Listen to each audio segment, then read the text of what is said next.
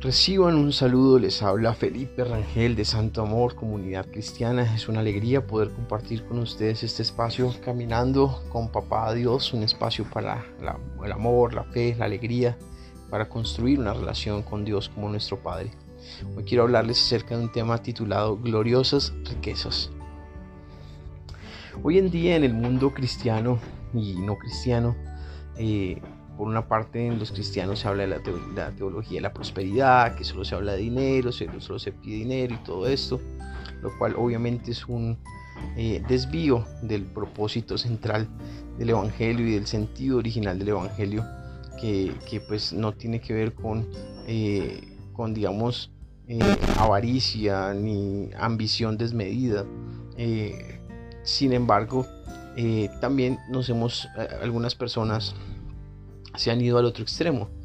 Que, porque no es teología la prosperidad, entonces todos los creyentes, eh, digamos que en algunos eh, ámbitos se exalta la pobreza o la sencillez o, el tener poco. Y ante todo esto es necesario tener una eh, perspectiva correcta de lo que es en verdad el corazón de Dios. Entonces, cuando vemos la palabra de Dios, cuando encontramos la Biblia, pues vemos un Dios abundante, un Dios que no creó una estrella, sino muchas estrellas, un Dios que no creó un pececito, sino muchos peces, un Dios generoso, abundante, glorioso, creativo. Eh, eh, cuando vemos personajes de la Biblia, si bien algunos tuvieron que vivir con, con digamos, a la medida, el apóstol Pablo tuvo tiempos de dificultad, pero también tuvo tiempos de, de, abundancia, donde tuvo ofrendas abundantes. Eh, y bueno, hablando de los patriarcas del Antiguo Testamento, eh, por ejemplo, Abraham fue un hombre acaudalado y también Isaac, Jacob, eh, José tuvo una buena posición, mm, administró grandes riquezas y tuvo una posición cómoda. y así encontramos que en la palabra de Dios no vemos que todos los que creyeron en el Dios de la Biblia, pues fueron personas eh, sin bienes, en total pobreza, ¿no? Eh, eh, no, no, no, lo encontramos de, esa manera. Sí hubo gente que vivió de manera sencilla, de manera humilde, pero no, no, no son todos tampoco, ¿no? O sea, hay de todo. Lo importante es que nosotros tengamos contentamiento con lo que tenemos. A veces nos falta contentamiento, a veces tenemos techo, vestido, y queremos más y más y, nos frustramos porque no tenemos eh, ciertas cosas que, quisiéramos, eh, eh, pero, pero es importante agradecer a Dios y alegrarnos con lo que tenemos. Ahora, no está mal querer tener más, pero es importante tener un corazón correcto, un corazón agradecido, un corazón recto, no, no solamente tener más por tener más y por ambición, sino pues sí, con el ánimo de, de crecer, de prosperar, de avanzar eh, la misma palabra dice que el hombre de bien deja dinero para sus nietos, para sus descendientes. También dice la palabra de Dios que eh, también dice, eh, dice Dios en su palabra en Filipenses 4:19. Así que Dios, así que mi Dios les proveerá de todo lo que necesiten conforme a las gloriosas riquezas que tiene en Cristo Jesús. Entonces Dios nos proveerá conforme a sus gloriosas riquezas. Entonces, pregunta, ¿será pecado eh, ser millonario? ¿Será pecado que un cristiano sea millonario? ¿Será pecado que un cristiano quiera prosperar? Cuando la misma palabra dice que, amado, yo deseo que tú prosperes así como prospera tu alma. O sea, eh, eh, ¿será, pues, ¿será que Dios quiere que estemos todo el tiempo a ras, con deudas, en situaciones complicadas a nivel económico? ¿Será que ese es el plan de Dios? No, yo creo que el plan de Dios es, eh, es, es la abundancia, eh, es, es, ese es el corazón de Dios, Él es generoso, abundante. Si bien a veces hay momentos de, de formación, de dificultad, de, de, de vivir en, digamos, en, en situaciones de, estar como arradas, como el pueblo de Israel vivió en el desierto, también hay tiempos de tierra prometida y tiempos de abundancia, de leche, de miel, de, de, bendiciones, de ricos frutos.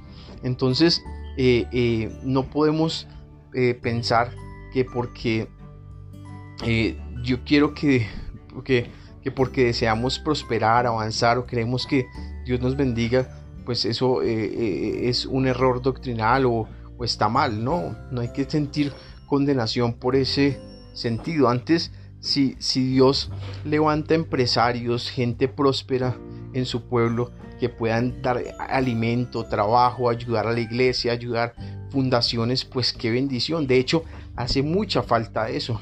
En, en la iglesia a nivel mundial necesitamos gente con músculo financiero, gente con un corazón recto, con un corazón eh, dador, con un corazón que entiende la, importancia de dar para Dios, para los necesitados, para la familia, para la sociedad, de, entender que, que, la riqueza se hace y, se, y que Dios, quien es el que da la fortaleza para producir riquezas, nos las da para eh, honrarlo a Él y que claro, no son nuestras, son de Él y son, están bajo nuestra administración y que se deben usar para la gloria de Él. Entonces, la palabra que Dios quiere que, Dios, que, que les dé en este, en, este, eh, en este breve audio es que eh, Dios quiere prosperar a sus hijos, Dios quiere desatar riqueza sobre sus hijos.